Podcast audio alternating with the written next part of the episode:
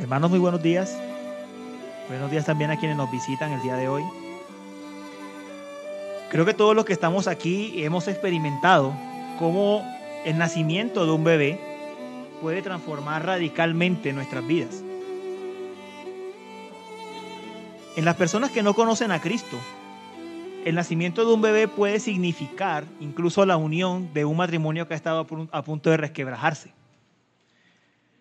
Para otras personas, un bebé puede traer motivos para seguir luchando y para seguir viviendo.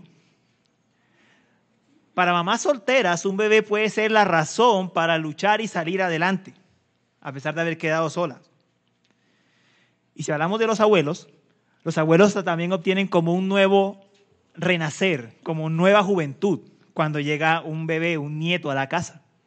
De hecho, es tanta la juventud de estos abuelos que Dice un refrán que los padres crían y los abuelos malcrían. Se vuelven otros niños.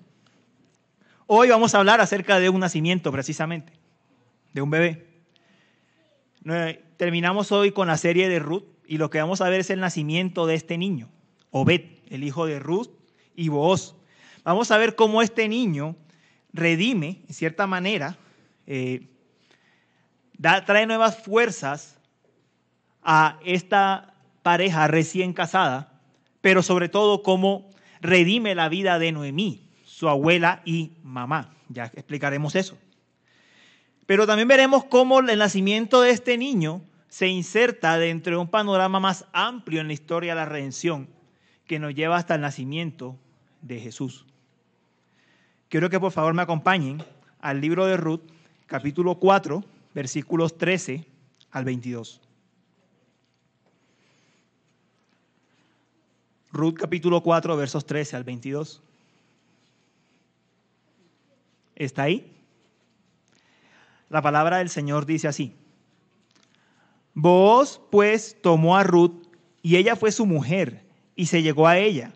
Y Jehová le dio que concibiese y diese a luz un hijo. Y las mujeres decían a Noemí, loado sea Jehová, que hizo que no te faltase hoy pariente, cuyo nombre será celebrado en Israel el cual será restaurador de tu alma y sustentará tu vejez, pues tu nuera, que te ama, lo ha dado a luz, y ella es de más valor para ti que siete hijos. Y tomando Noemí el hijo, lo puso en su regazo y fue su haya. Y le dieron nombre a las vecinas, diciendo, le ha nacido un hijo a Noemí, y lo llamaron Obed. Este es padre de Isaí, padre de David. Estas son las generaciones de Fares. Fares engendró a Esrón, Esrón engendró a Ram y Ram engendró a Aminadab. Aminadab engendró a Nazón y Nazón engendró a Salmón. Salmón engendró a Booz y Booz engendró a Obed. Obed engendró a Isaí e Isaí engendró a David. Oremos. Señor, concédenos en esta mañana recordar que a través del nacimiento del hijo de Ruth también vendría un descendiente para nuestra familia, para tu familia. Porque un hijo nos ha nacido, un niño nos ha sido dado, nos ha nacido Emanuel. Y que esta redención, Señor, que tú has obrado en tu pueblo, sea en nuestros corazones el motivo de nuestro gozo. Nosotros no podíamos llegar a ti, pero tú descendiste para llevarnos a ti. Pedimos entonces que conforte nuestro corazón meditando en este pasaje, en tu nacimiento, y que estas verdades afecten nuestras vidas.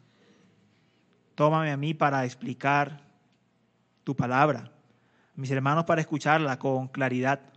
Obra con tu espíritu poderosamente en la iglesia para sellar estas verdades. Te lo rogamos. Amén. Bueno, mis hermanos, es usual que eh, cuando empiezo un sermón acerca de este libro, recuento lo que ha sucedido hasta este momento. Y hoy lo debo hacer con mucha más razón, porque en este pasaje de hoy se van a resolver muchos puntos que habían quedado sueltos. Parece que habían como que algunas cosas que no cuadraban. Entonces hoy vamos a ver cómo todo confluye en el final del libro de Ruth.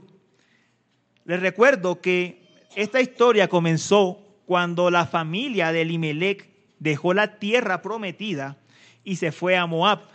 Moab, nuestro relato lo presenta como una tierra de muerte. Allí murieron Elimelech, murieron sus dos hijos, Kelión y Malón.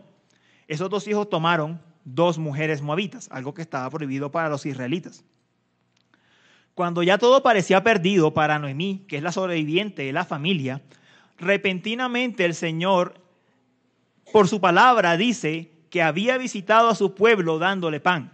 No sabemos exactamente cómo escuchó Noemí eso. Lo cierto es que ella escucha el mensaje, el Señor obra por el Espíritu y Noemí decide volver a la tierra prometida. Sabe que ella tiene su parte en el Señor y puede volver. Orfa y Ruth eh, son moabitas, ciertamente, se han criado con Noemí, han escuchado la palabra del Señor de los labios de Noemí, y Noemí les pregunta, palabras más, palabras menos, si van a ir o se van a quedar, o si se van a quedar. Orfa decide quedarse luego de ver que en la tierra prometida no conseguiría nada, y Ruth, por el contrario, va con Noemí. Cuando regresan, Noemí sabe que ha llegado vacía, ha llegado sola, bueno, va con Ruth, pero se siente sola, y dice que no la llamen Noemí, sino que la llamen Mara.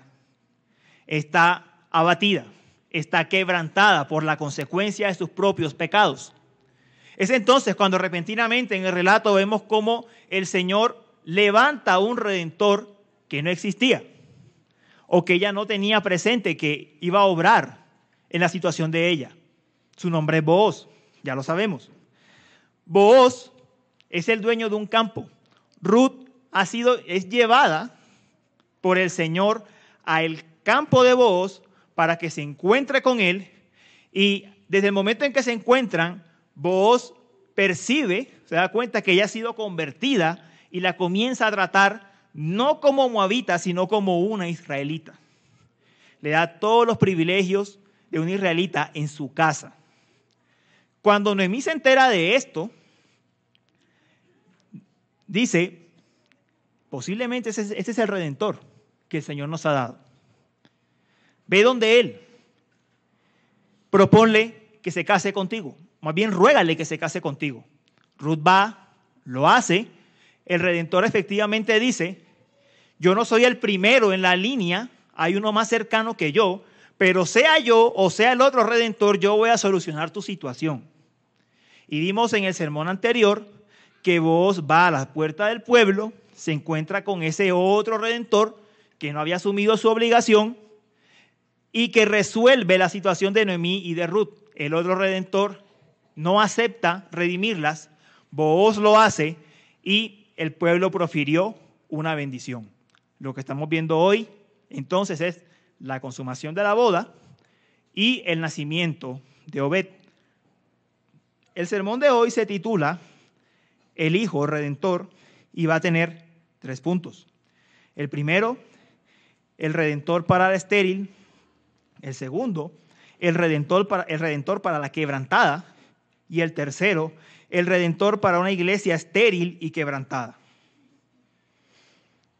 Comencemos con nuestro primer punto.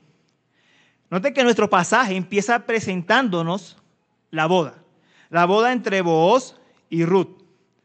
Recordemos que cuando Ruth y Noemí conversaron camino a Moab, ellas tocaron varios temas. Noemí le dijo básicamente que buscara en Moab misericordia, un esposo, reposo y una casa.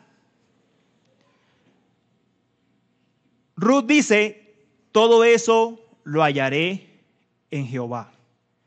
Y de esa famosa declaración de fe que tenemos en el versículo 16, del capítulo 1. Todo eso lo hallaré en Jehová. Y Jehová ha respondido. El Señor le ha dado misericordia, un esposo, reposo y un hogar con vos. El Señor ha sido fiel en la vida de Ruth. Ella ha encontrado reposo dentro del pueblo de Dios. Y ahora puede reposar, descansar en la tierra prometida. Y noten los contrastes de nuestro pasaje. Ruth vivió con, con Malón aproximadamente 10 años en Moab. Aproximadamente en el libro de Ruth han pasado apenas dos meses. Y miren todo lo que el Señor ha hecho. Hermanos, meditemos en eso un poco. ¿Dónde está mejor una persona? ¿En el Señor o fuera de Él? Miren cómo la conversión de Ruth no solo la llevó a la tierra prometida, cambió radicalmente su vida. Al punto que el Señor fue fiel y respondió con todas las bendiciones del pacto que Noemí le presentó a Ruth. Hermanos míos, aquel que cree en el Evangelio puede estar seguro que va a tener todo lo que el Señor ha prometido. Noten la diferencia, el contraste de tiempo. Diez años contra dos meses. Es asombrosa la redención que el Señor está obrando en esta familia. Y por si fuera poco, el Señor le añade una bendición más, y es que tenga un hijo. Ciertamente, el hecho de que una mujer estéril como Ruth pueda tener un hijo ya es misericordia. El Salmo 113, versículo 9 dice, Él hace habitar en familia a la estéril que se goza en ser madre de hijos. Es una obra soberana del Señor responder oraciones y, dar y traer descendencia a una familia. Pero dentro del antiguo pacto eso tiene una connotación adicional. Recordemos que el Señor le había prometido a Abraham que le daría una simiente numerosa. Las personas que estaban dentro del pueblo de Israel entendían que esa promesa también era para ellos y por eso entendían como una confirmación de estar en el Señor tener hijos. Para Ruth, de cierta manera, esto implica que su posición dentro del pacto está siendo confirmada mediante esta manifestación o esta forma visible, teniendo un hijo en sus brazos. Pero hay algo más. El hijo es varón, sexo masculino. Y eso es importante en la historia de Ruth. ¿Por qué, hermanos? Recordemos que toda la esperanza en el libro de Ruth, desde el principio hasta el fin, es que nazca un descendiente que levante el nombre de la familia. Una niña, aunque es una bendición, no podía hacer eso. El nombre de la familia lo llevaba al varón. El hecho de que esté naciendo un varón en este momento implica que el Señor ha obrado sobrenaturalmente en el vientre de Ruth para traer un niño. Justo lo que necesitaban el varón que levantase de nuevo del polvo el nombre de Elimelech, Malón y Kelión. El varón que continuaría con la descendencia que al final traería a David. El varón que finalmente sería la simiente por la cual continuaría el linaje de Dios para acabar con el caos de la era de los jueces. Este nacimiento es sobrenatural. Tan es así, mis hermanos, que en nuestro pasaje, en el versículo 13, en la segunda parte, dice, y Jehová le dio que concibiese. Si usted busca en el libro de Ruth, la primera ocasión y la única ocasión previa a esta, donde se menciona la intervención directa de Jehová, es cuando dice que él visitó a su pueblo para darle pan. Solo dos veces se menciona. Y es para marcar dos hechos trascendentales que el Señor está haciendo para salvar a su pueblo. En el primero, cuando Jehová visita a su pueblo para darle pan, capítulo 1, versículo 6, lo que se nos está presentando es que el Señor ha restaurado a su pueblo, lo ha sacado de la disciplina y por medio y en esta visitación va a obrar sus planes redentores. Esta segunda ocasión está diciendo que él trajo fertilidad a la estéril para sacar a su iglesia del caos. Es la segunda visitación que se menciona en el libro. La segunda intervención directa de Jehová. Él está interviniendo en las circunstancias para que su iglesia sea sacada del caos. ¿Era Belén la tierra de la abundancia? Ciertamente. Primero trajo pan, pero sobre todo trajo un hijo al estéril, tal como en el caso de Raquel, ella dio a luz a Benjamín justo cuando murió. Nuevamente el Señor ha obrado para levantar a su pueblo. Hermanos míos, el Señor ha obrado para traer un bebé que les iba a devolver lo que por causa de sus propios pecados habían perdido. Noten mis hermanos que Ruth era de Moab, una tierra pagana extranjera alejada completamente de Dios y del pacto. Noemí y su familia se fueron voluntariamente a Moab. Lo que ellas atravesaron en Moab y las dificultades que vivieron en Israel todo ese tiempo no son culpa del Señor. Eran las consecuencias de sus pecados. Pero el Señor está respondiendo y está obrando en su gracia misericordiosamente, trayendo un bebé que va a restaurar todo lo que habían perdido por causa del pecado. Este es un bebé redentor. Este es un bebé que va a levantar el nombre de la familia. Este es un bebé que va a cuidar de Ruth y de Noemí. Ruth, buscando los intereses del Señor, no los de ella. No buscó un hombre rico, no buscó un hombre joven. Buscando los intereses del Señor, se encontró de un momento a otro injertada en la genealogía del pacto. De un momento a otro, por misericordia del Señor, esta moabita terminó siendo la mamá, la abuela de David y del Señor Jesús. Miren la redención que está obrando el Señor, mis hermanos. Miren cómo este nacimiento marca la redención de ellas. Implica que el Señor las ha devuelto a su posición. Y aún mejor, Noemí ahora, Ruth ahora es plenamente israelita. Pasemos a ver a Noemí, la quebrantada. Las mujeres del pueblo reconocieron lo que estaba pasando con el nacimiento del hijo varón. ¿Y qué fue lo que dijeron? Versículos 14 y 15. Y las mujeres decían a Noemí, loado sea Jehová, que hizo que no te faltase hoy pariente, cuyo nombre será celebrado en Israel, el cual será restaurador de tu alma y sustentará tu vejez, pues tu nuera, que te ama, lo ha dado a luz y ella es de más valor para ti que siete hijos. Meditemos, meditemos un poco en esta bendición. Lo primero es que las mujeres alaban a Jehová porque él hizo que a Noemí no le faltase pariente. El término pariente es el mismo que se usa en el capítulo 2, verso 1, cuando dice que vos es pariente de Noemí. ¿Qué significa esto? Recordemos que este hijo, en un sentido, no es hijo de Noemí.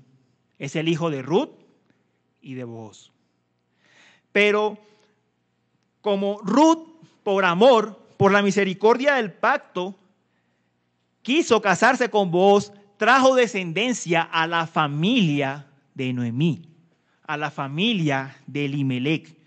En ese sentido es que el hijo es pariente, pariente redentor. No es cercano porque lo sean por vínculos de sangre, eso lo explicamos en el capítulo 2, sino que son cercanos porque voluntariamente es acercado. El Señor por su gracia ha obrado en Ruth y por eso ahora Noemí tiene este pariente que levanta el nombre de Elimelech. Y el pariente es tan cercano que en el pasaje ocurre algo importante. Dice el pasaje en el versículo 16 que Noemí toma el hijo y lo pone en su regazo. ¿Qué significa eso en términos de la cultura oriental? Cuando un patriarca o una madre de la familia toma a un bebé o a un niño y lo coloca en sus rodillas, eso significa que lo está adoptando. Ahora, no es una adopción como la entendemos hoy en día de que pasa de un padre al otro. La cosa es más complicada aquí. Recuerden Génesis, versículo, eh, capítulo 48, cuando Jacob adoptó a los dos hijos de José, a Efraín y Manasés. Los hijos fueron quitados de las rodillas de José y le fueron entregados a Jacob. Entonces, estos dos hijos no es que dejaran de tener los derechos de José, los seguían teniendo, los derechos de su padre, y José seguía siendo su padre, sino que Jacob voluntariamente lo bendice directamente y los constituyó en tribus de Israel. Es como si Obed tuviese dos mamás. Eso es lo que está ocurriendo aquí, cuando ella lo toma en su regazo. Es como si Obed tuviese dos mamás en este momento con los mismos derechos. Este hijo, y lo paradójico del asunto es que este hijo no era el que necesitaba dos mamás. ¿Quién era el que necesitaba a Obed? Noemí. Este es lo paradójico. En la adopción legal que ella efectúa, en realidad ella es la adoptada. En realidad ella es la redimida y es la injertada en la familia. Mire cómo el Señor ha obrado, mis hermanos. El Señor ha levantado la vida de Noemí. Y ahora, al haber adoptado este bebé, o más bien este bebé, haberla adoptado a ella, este bebé va a hacer dos cosas por ella. La va a restaurar y la va a sustentar, como dice el pasaje. ¿Cómo la restaura? Bueno, lo primero es que levanta el nombre de Elimelech. Él va a llevar el nombre de Elimelech. Entonces el linaje va a continuar. Y lo segundo es que esta mujer que estaba vacía, que no tenía nada, repentinamente ahora tiene un hijo. Un niño que legalmente es de ella, comparte maternidad con Ruth. Esta mujer vacía, amargada, de un momento a otro, está llena de gozo con un hijo que la ha restaurado. Pero además la va a sustentar. ¿Cómo la va a sustentar? De dos formas. La primera es que como ahora ella es, mamá de Obed, vos y Ruth van a seguir proveyendo por ella. Los días de Noemí van a ser tranquilos. Ella podrá terminar su vejez con la plena confianza de que no le faltará nada. Pero cuando este niño crezca, tiene la obligación de velar por su mamá abuela, si queremos decirlo así. Si está viva a ese momento, claro está. Y es por eso que le colocan el nombre Obed. ¿Qué significa Obed? Siervo. Este niño es un siervo. Nació para servir a su propia familia. Nació para levantar el nombre de Elimelech nació para restaurar a Noemí, nació para sustentar a Noemí. Mis hermanos, el Señor está levantando nuevamente su casa. Está levantando a su pueblo de las ruinas de la era de los jueces. Pero ¿cómo lo va a hacer? Levantando primero su propia casa, su propia familia. Así obra siempre el Señor, mis hermanos. El Señor primero obra en su propio edificio, en su propio templo, en su propia casa, en su familia. Y esta no es la excepción. Está levantando primero a Ruth, a Noemí, a Booz, que, está, que es viejo, es un anciano también, para que este niño le sirva. Es el siervo de la casa de Ruth y de Noemí.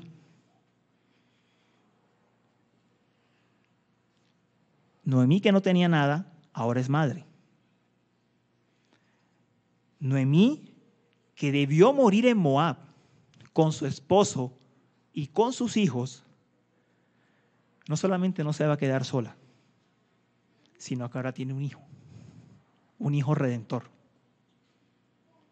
Hermanos míos, miren la gracia del Señor con esta familia.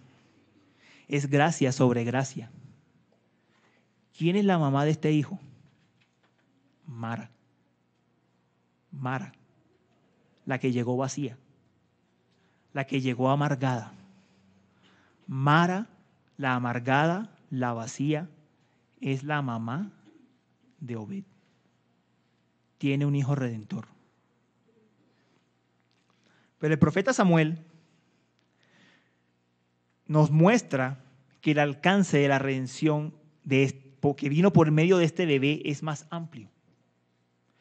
Noten que los versículos finales nos llevan a una genealogía y nos insertan directamente dentro de la historia del pueblo de Dios, dentro de un pueblo estéril y quebrantado. Miren cómo dicen los versículos finales de nuestro pasaje. Versículos 18 al 22. Estas son las generaciones de Fares. Fares engendró a Esrón, Esrón engendró a Ram y Ram engendró a Minadab. Aminadab engendró a Nazón y Nazón engendró a Salmón. Salmón engendró a Booz y Booz engendró a Obed. Obed engendró a Isaí e Isaí engendró a David. Miren, miren cuidadosamente quiénes están en ese linaje. Hermanos, son personas por las que nosotros no daríamos un centavo. Son pecadores que transgredieron la ley del Señor, algunos muy gravemente. Pecadores por los cuales nosotros no daríamos nada. Empecemos por Fares. ¿Fares de dónde vino? Fares fue el hijo de Tamar. Tamar engañó a su suegro Judá para tener un hijo en levirato con él. ¿Quién daría algo por Fares? Nadie. Siguen Esrón y Ram. Son mencionados en Génesis capítulo 48. 48. ¿Quiénes son ellos? Ellos llegaron a Egipto como esclavos. ¿Quién va a dar algo por este par de esclavos? Que lo único que tenían en Egipto era la promesa de que, de que sus descendientes, ni siquiera ellos, regresarían algún día a la tierra prometida. Nosotros vemos a la gente, mis hermanos, de menores recursos y a veces los vemos como, como poca cosa. Pero aquí están estos esclavos dentro de la genealogía que traería David. ¿Quién sigue? Aminadab. Aminadab le entregó su hija a Aarón. No crean que eso es muy loable. Hasta ese momento, sobre la tribu de Leví pesaba una dura disciplina de que serían esparcidos. Aminadab le entregó su hija a alguien sobre, la, pesaba la disciplina, sobre quien pesaba la disciplina del Señor. Usted lo puede leer en Génesis 49. Naasón, un creyente que en números se nos menciona al menos un par de ocasiones. La primera fue que Naasón fue el primero que fue al altar a ofrendar, cuando el Señor dijo que vengan las tribus y traigan ofrenda para el altar, para el templo. Él fue el primero. ¿Qué más hizo? Cuando el Señor dijo, vamos a la guerra para conquistar la tierra prometida, salgamos de Sinaí, Él fue el primero que se alistó y alistó toda su tropa para salir. ¿Creyendo en qué? En las promesas del Señor. No porque Él tenga ningún mérito. Salmón, el que sigue, tomó a Raab por esposa. Usted se puede imaginar el oprobio que podría venir sobre alguien, como este hombre, por haber tomado una ex ramera como esposa, algo que era público dentro del pueblo. Pero él supo que ella era una creyente. Dicen que él fue uno de los dos espías, es lo que se, es lo que se dice. Y por eso la toma como esposa sin tomar, sin tomar en cuenta lo oprobio, porque sabía lo que el Señor había hecho en ella y siguen Booz, Obed, Isaí y David. Samuel termina ahí. Samuel termina ahí porque su interés es mostrar cómo el Señor trajo al descendiente que terminaría con el caos de la era de los jueces. Ciertamente Samuel no tenía el resto de la historia ni cómo se desarrollaría. Pero si vemos el linaje de David, no es un gran ejemplo. No es un linaje que se caracterice por los méritos. Las genealogías antiguas de los reyes se caracterizaban porque mostraban las grandes victorias de los reyes. Casi que eran perfectos. El linaje que traería David es un linaje que, francamente, a los ojos del mundo da vergüenza. a los ojos de las genealogías antiguas, era un completo fracaso. Pero justamente David vendría de ellos. Pero para nosotros la historia sigue. Nosotros no terminamos aquí. David tampoco fue el gran redentor del pueblo. Todos saben cómo pecó David, no es necesario mencionarlo nuevamente. Fue un pecador que necesitó la gracia de Dios. Y por eso el linaje debe seguir. Acompáñeme a Mateo capítulo 1, versículo 6.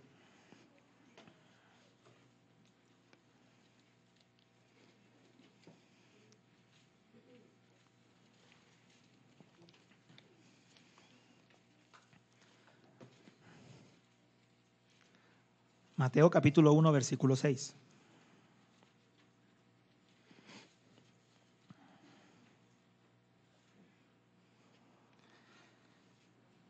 Nos dice el evangelista.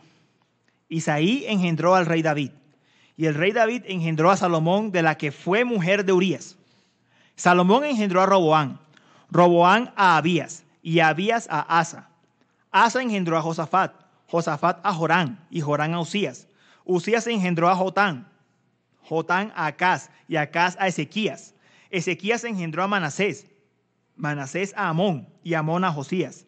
Josías engendró a Jeconías y a sus hermanos en el tiempo de la deportación de Babilonia. Miren los que siguen en el linaje. David, quien fue el autor intelectual de la muerte de Urias, pecó con Belsabé. Salomón, su hijo, que tuvo 700 mujeres y 300 concubinas, y luego se arrepintió, nos lo muestra el libro de Eclesiastés. Roboán, por cuya necedad el reino fue dividido. Miren que solo pasaron dos generaciones después de David para que la casa de Israel volviese a quedar en ruinas. Siguió Asa, que pese a que fue relativamente un buen rey, no quitó los lugares altos. Y no confió en el Señor cuando tenía el peligro de una alianza entre los sirios y el reino del norte. Miren que este árbol genealógico, hermanos, está compuesto de gente con pecados graves contra el Señor. Hacen parte de la familia del Señor, pero ¿por qué hacen parte de esta familia? No por sus obras, no por su desempeño,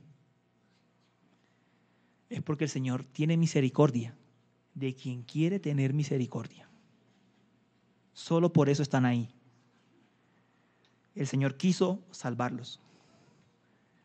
Y a este linaje, justamente, cuando estaba en el peor punto de la historia de Israel, con los asirios a punto de acabar con la nación, con las tribus divididas, justamente a ellos les profetizó que en medio de ese caos, volverían a ser una vez más un bebé redentor.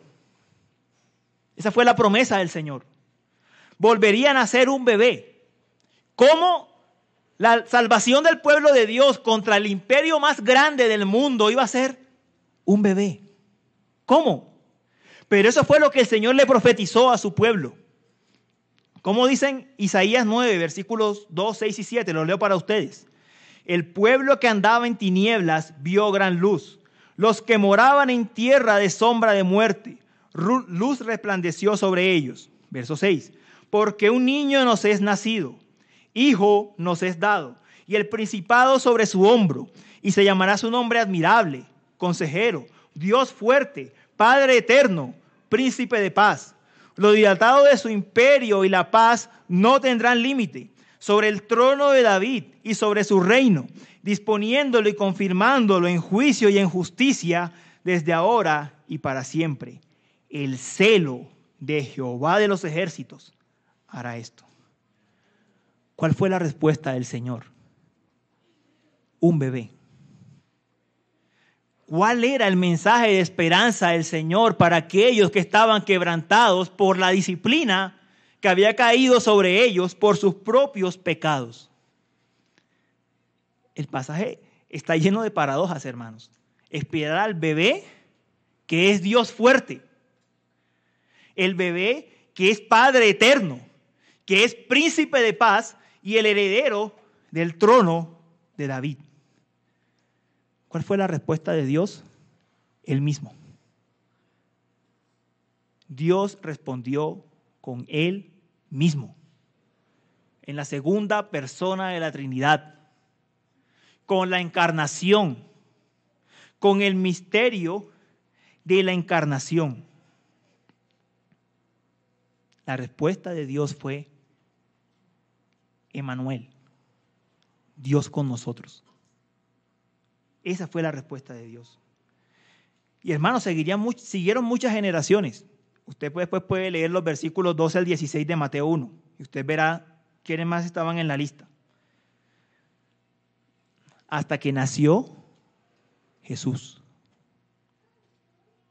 La respuesta final a todo el caos de la era de los jueces, a todo el caos del reino dividido, de la opresión de los asirios y de los babilonios, fue Jesús. Y en estos días vamos a conmemorar Navidad. En estos días vamos a recordar una vez más ese nacimiento. Vamos a recordar que el Padre nos levantó un poderoso Salvador en la casa de David, su siervo. Que el Padre trajo un niño, pero ya no de una moabita estéril, sino de una virgen. Produjo vida donde jamás se haya producido vida. El Padre, por la obra del Dios Trino, Padre, Hijo, Espíritu Santo, obrarían tomando a María, produciendo la concepción de Jesús en el vientre de María. Pero la diferencia es enorme, porque mientras en Obed el Señor produjo vida, en María el Señor se hizo la vida. Hay una enorme diferencia. El Señor ha cumplido sus planes perfectamente, encarnando en el bebé Jesús. Nosotros somos descendientes de esta familia, hermanos. La misma esperanza de ellos es la misma esperanza de nosotros. ¿Qué fue lo que le prometió o qué fue lo que profetizó Isaías acerca del sacrificio en la cruz? Que cuando haya puesto su vida en expiación, el Señor vería linaje, vería una familia. Esa fue la promesa del Señor. Nosotros, aunque esta genealogía no esté escrita en la escritura, no pararía de escribirse, creo que ya serían millones de enciclopedias, la genealogía sigue. Y nosotros somos parte de esa genealogía, de pecadores con muchos pecados, muy graves, como los que nosotros hemos cometido, pero salvados solamente porque el Señor quiso darle a una iglesia estéril un hijo salvados por un bebé redentor, por el Señor Jesús. Solo por eso somos salvos, por nada más. Y el Señor presentó su ministerio en términos que no nos dan lugar a, equivocación. Él vino a sanar a los quebrantados y humildes de corazón. Él vino a salvar a aquellos que están quebrantados por sus propios pecados y por las consecuencias de sus pecados. Hacemos parte de esta familia, a quien le ha nacido un bebé y que ha sido salvada solo por la misericordia del Señor. ¿Podíamos nosotros llegar a Dios? Nunca. Dios se acercó para que nosotros seamos salvos por Él. Como dijo el puritano Thomas Watson, Cristo nació de una virgen para que podamos nacer de Dios. Tomó nuestra carne para darnos su espíritu. Yació en el pesebre para que descansemos en el paraíso. Descendió del cielo para llevarnos al cielo. ¿Y qué es eso sino amor? He aquí el amor que sobrepasa todo entendimiento. Fin de la cita. Somos un pueblo de pecadores justificados que están en proceso de santificación. Hermanos míos que están luchando contra sus pecados, déjenme les digo, les digo algo. Cristo prometió que Él no quebraría la caña cascada, ni apagaría el pábilo que humea hasta que saque a victoria el juicio. Si usted ha sido rescatado por el Señor y está librando una lucha contra su propia carne, sepa que el Señor no va a tomar estas cañas medio rotas como somos nosotros y las va a echar al fuego. Él va a continuar obrando. Él vino a sanar quebrantados y humildes de corazón. A gente como Noemí, gente como Ruth, gente como ustedes y gente como yo. El nacimiento de Jesús nos tiene que recordar la esperanza que tenemos en Él. Este nacimiento debe recordarnos que nosotros somos débiles, ciertamente, pero que el Señor obrará porque Él ha condescendido a nuestra debilidad para que nosotros abracemos su bondad con alegría. Amados, yo sé que hay un debate grande en, el cristianismo que no es un debate nuevo, es de muchos años, sobre si deberíamos celebrar Navidad o no, que si nació el 25 o no. Hermanos, déjeme decirle algo. Recuerde que su Salvador nació. Gócese en que su Salvador nació, hermano. Gócese en eso yo le cambio la pregunta a los que entran en este debate. Si el pueblo de Dios no hubiese establecido una fecha, y yo creo fuertemente en el testimonio de los padres de la iglesia en que fue el 25, pero si el pueblo de Dios no hubiese establecido una fecha, suponiendo que la fecha no es real, yo creo que sí, ¿usted apartaría un día para meditar en el ministerio de la encarnación? Yo creo que no. Yo creo que no. Aproveche que el Señor es su providencia ha guiado a su pueblo a tomar un día para meditar en eso. Y a los que manejan calendario litúrgico una temporada. Aprovechelo y medite en los misterios de nuestra fe, en los misterios de la redención. Alégrese en que el Señor condescendió a usted. Alégrese en eso. Hermanos, el pasaje con con Noemí nos tiene que llevar a meditar en nosotros. ¿Noemí fue, quebrantada por sus propios pecados? Sí. ¿Sufrió la disciplina del Señor? También. ¿Padeció angustia por esa lucha con el pecado que había en ella, por el descontento? Sí lo padeció. Pero el Señor puso en sus rodillas a su redentor, al bebé redentor. El Señor sabe cuándo abrir la herida y sabe cómo cerrarla, como, dicen Job.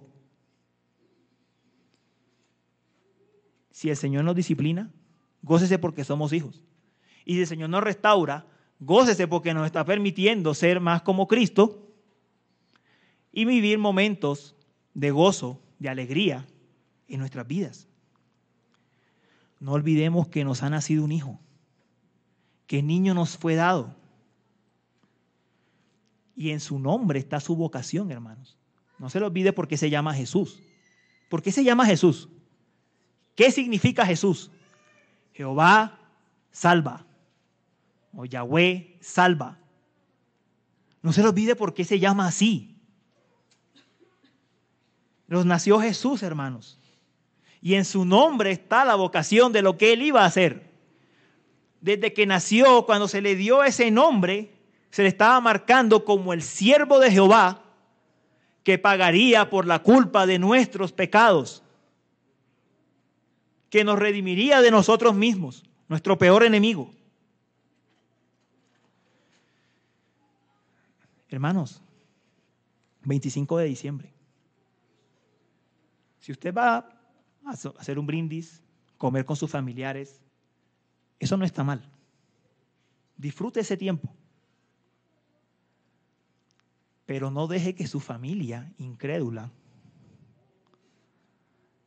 no haga parte de una genealogía que es más grande que su propia familia.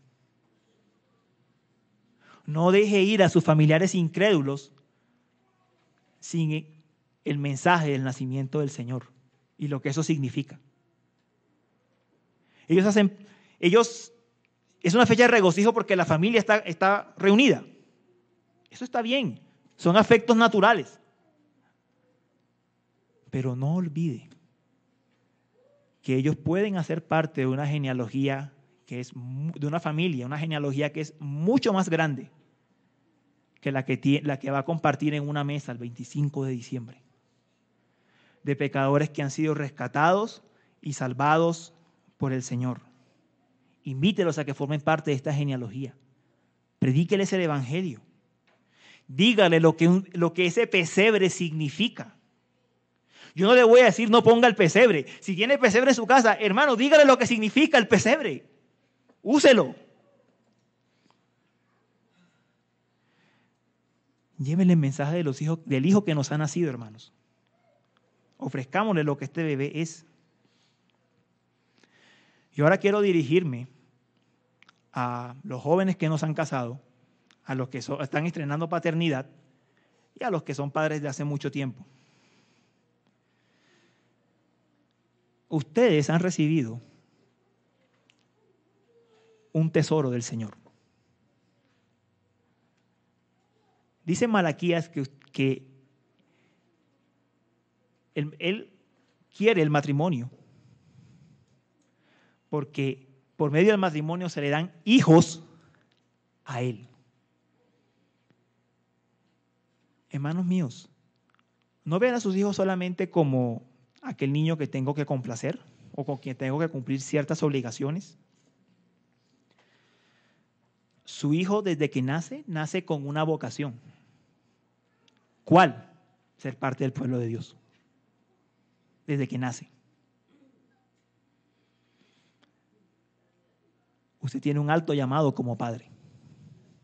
Y a los jóvenes van a tener, tienen un alto llamado cuando se casen a ser padres. Y es nada más y nada menos que cuidar la descendencia del Señor. criar, amonestar, orar, educar a la descendencia del Señor. Esta genealogía que hemos visto hoy y de la que hacemos parte de nosotros, sigue en nuestros hijos. No se detiene. Allí sigue. Dedíquele tiempo a su hijo. Dedíquele tiempo a su hijo en instruirlo en el Señor, en la palabra. Su hijo no es un estorbo aquí en la iglesia. No es el estorbo que no lo deja escuchar el sermón. Dedíquele tiempo, edúquelo. Usted en la iglesia está haciendo dos cosas con su, con su familia. Uno, está adorando al Señor. Dos, está educando a ese niño que es del Señor. No lo vea como un estorbo. Edúquelo, disciplínelo enséñele cómo estar en la iglesia. Y enséñele en casa las verdades de la fe. Esa es la descendencia del Señor, mis hermanos. Y ellos son los que van a continuar con este linaje.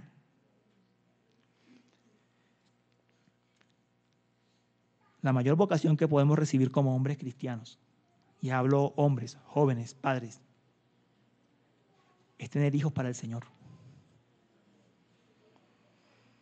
No es su carrera, no es su posición social. Es tener hijos para el Señor. Si todo eso llegase a faltar algún día, pero usted ha levantado fielmente la descendencia del Señor, usted escuchará bien, buen siervo y fiel. Lo escuchará. Esa es su labor más importante. La primera, su esposa. La otra que le sigue de cerca, su hijo. Edifique esa descendencia. Y ahora me dirijo finalmente a quienes no han creído. Temo decirles que la alegría de la Navidad no es una alegría completa si no estás en Cristo. De hecho, la Navidad puede ser más condenación si no estás en el Señor. ¿Por qué? Porque está pasando año tras año en que se reúnen sagradamente los 25 de diciembre a celebrar el nacimiento de Jesús y no creen en Jesús.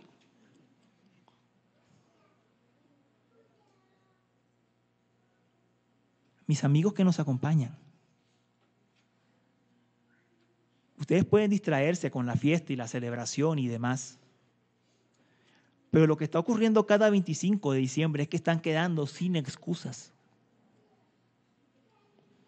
Porque así sea una vez al año, que no lo creo, a ustedes se les está anunciando que el Salvador vino. Y aún así rehusan arrepentirse de sus pecados. Yo los llamo a que gocen de una alegría completa. Crean en Jesucristo gócense en Él. ¿Sabe cuál es la diferencia entre la alegría y el gozo? La alegría es algo pasajero. Lo que va a pasar el 25 de diciembre. Van a estar juntos, pronto van a echar una buena llorada por las cosas que han pasado en el año, porque están juntos como familia, pero el momento va a pasar. El gozo es algo que no nos quita nadie. Porque el gozo implica que sabemos que estamos en paz con Dios, que ha perdonado nuestros pecados, que está obrando en nuestras vidas y que seremos glorificados en Él. Yo invito a los que no han creído, crean en Cristo y a sus familiares. Los invito a que no dejen de anunciar el Evangelio este 25 de diciembre no dejen de presentar al Señor. Porque un niño nos ha nacido y un hijo nos ha sido dado. Oremos.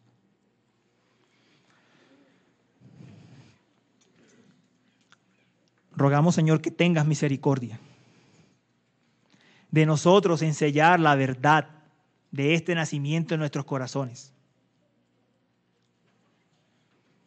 de quienes no han creído en que tú nazcas en sus corazones, Señor. Por favor, ten misericordia de tu iglesia y de los que no han creído en ti. Y obra, Señor, obra salvación para estas fechas. Te lo rogamos.